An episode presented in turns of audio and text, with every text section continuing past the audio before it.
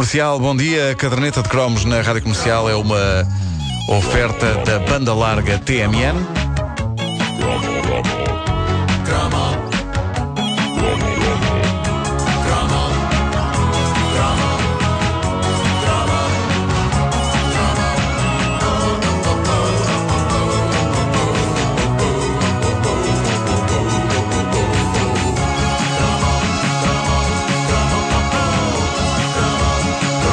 Há poucas instituições mais grandiosas ao nível do laticínio nacional do que o quarto de vigor. É, pá, sim. Aliás, já dizia Luís Vaz de Camões: se a garrafa fosse uma mulher, a ela eu declararia meu amor, amor por essa moça roliça que dá pelo nome de quarto de vigor. Isso é Camões. Ele diz isso? É Camões, Camões. Moça roliça é tipicamente camoniano. É Camões. Isto é Camões. Meus amigos, isto é Camões. Vê-se de longe que é Camões. É verdade, eu lembro da Ilha dos Amores, era só moças roliças. Era, era. É Camões, é Camões. Bom, durante muito tempo da, da nossa Na infância. ilha, na ilha dos eh, amores da- da- do Noi ou a Vanglória de Mandar. hã? entrava a sim. Catarina Furtado. Entrava, entrava, sim senhor. É verdade. É a estreia dela no- no- nos ecrãs. Eu vi no Fórum Picoas. Dois minutos do filme, depois estava cansado. Choco. Com o plano da árvore. Tive o plano da partir, árvore. tive partir choco.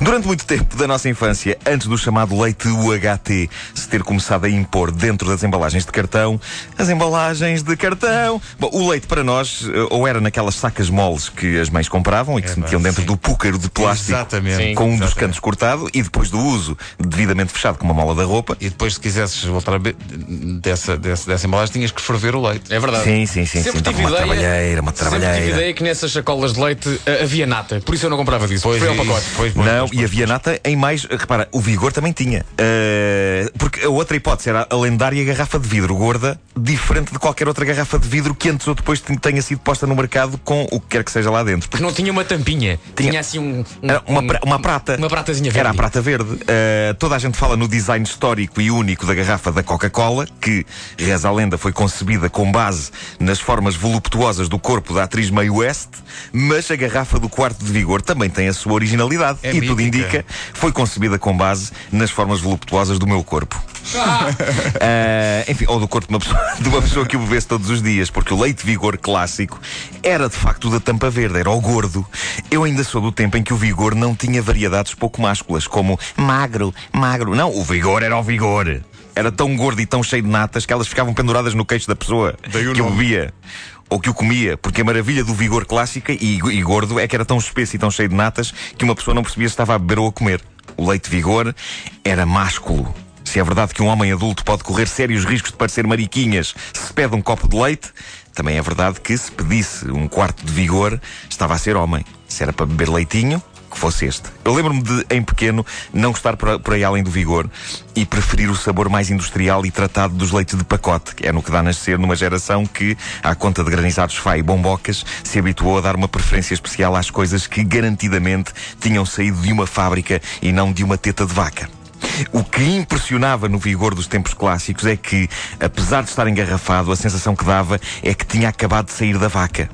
Precisamente por causa daquela da, nata e isso. Eu, eu, eu, eu estou com palmeirinho, na altura não dava valor à nata. Eu não consigo ainda hoje. Nem eu. Eh, eu, entretanto, Natas, tudo, tudo não. isso passou. Tudo Mas isso agora, passou. mas agora o leite vigor não tem, não tem nata. Não. Eh, não, agora é mais, é mais, é mais, é mais agora- homogéneo até, agora. Até há com chocolatinho. É verdade, há todas as variedades. tão bom. Mas eu, eu lembro-me de, por vezes, beber o leite vigor, porque era o leite que, que, que as mães. eh, Queriam que nós bebêssemos, Sim, não é? Era sim, leite, sim. leite mesmo à séria. E, mas eu sonhava com o leite com chocolate vitaminado da Ucal. Que apesar da presença da palavra vitaminado na garrafa, não convencia inteiramente os adultos de que fosse uma coisa saudável. Ou então, sonhava com os leites com chocolate que vinham dentro de latas. O lendário Toddy Pronto, ou um outro que vinha numa lata amarela e que se chamava Dolca. Dolca. Lembram-se é do. Dolca? Sim, sim, sim. É tu não, Vasco, já não é do teu tempo. Não. Não é do teu tempo, Caramba. claramente. Não o se me Dolca. recorda. O Dolca era muito bom. Aos poucos, à medida que ia crescendo, um jovem ia se apercebendo da magia do quarto de vigor. Aquilo sabia bem e eu gostava do ritual da tampa. A tampa de prata verde que se carregava para dentro para tirar e onde estava gravado o prazo de validade, que era muito curto na altura. O Era de vigor-. Sim. En- Enquanto estavas a beber, o prazo podia passar. Uh, tinhas bebido muito depressa. Uh, era uma tampa muito castiça, era muito mais castiça do que uma carica, mas lembro-me de valer uns quantos momentos de sabores na escola quando a tampa do quarto de vigor que levávamos no cesto se abria. Ah, pois ou acabava perfurada por algum objeto e acontecia uma catástrofe.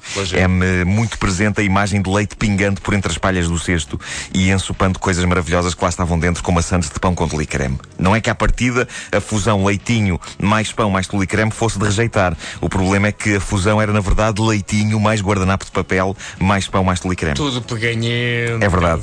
E é engraçado que esta, esta instituição tão tuga que é o Vigor foi, na verdade, inventada para agradar aos ingleses. Eu fiquei a saber disto agora. Foi em plena Segunda Guerra Mundial. Havia uma série de ingleses que, à conta dos bombardeamentos, refugiaram-se em Portugal, no eixo Estoril-Cascais, e eram malta habituada ao leitinho engarrafado a ser distribuído porta a porta. Não, não lhes chegava não levarem com bombas em cima. Ai não, queremos leitinho, queremos leitinho.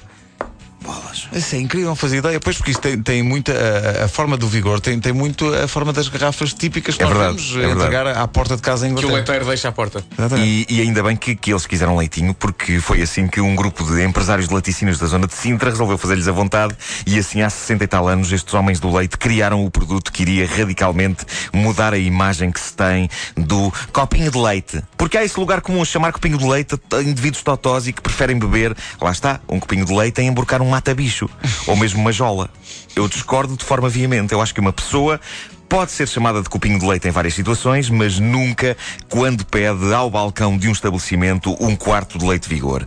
Esse clássico. Porque reparem, é a única situação em que um homem pode pedir leite usando o mesmo tom de voz másculo que usa para pedir uma mine. Era uma mine, ó faz favor. Era um quarto de vigor, faz favor.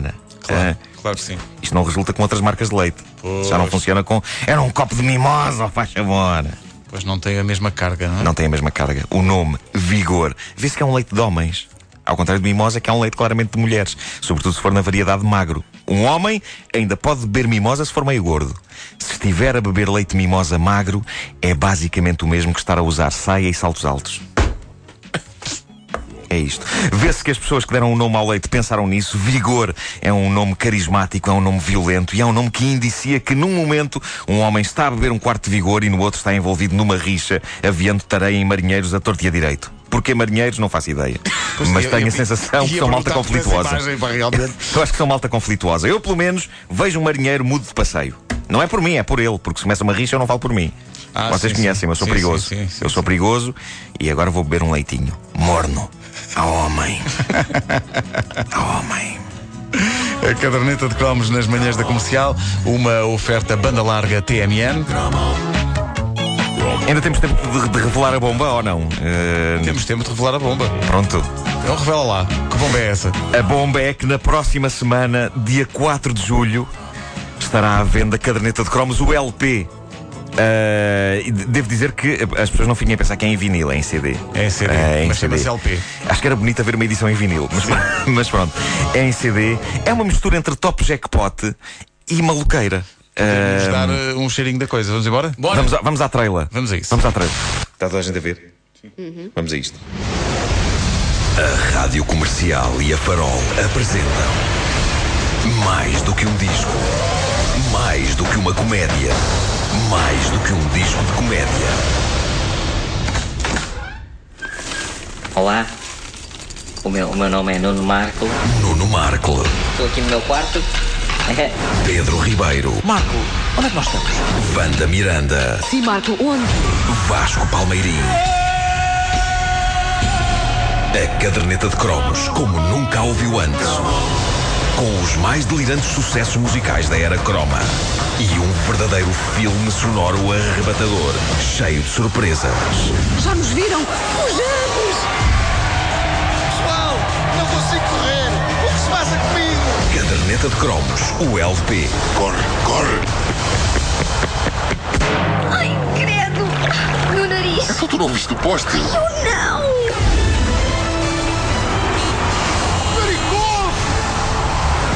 À venda. É isso. Dia 4 de julho estará à venda em todo o país. Uh, caderneta de cromos, o LP. E é em duas, em duas variedades. Há a versão normal, que mesmo assim tem dois discos, disco duplo. E há a versão light. E há, não, há a versão super hiper.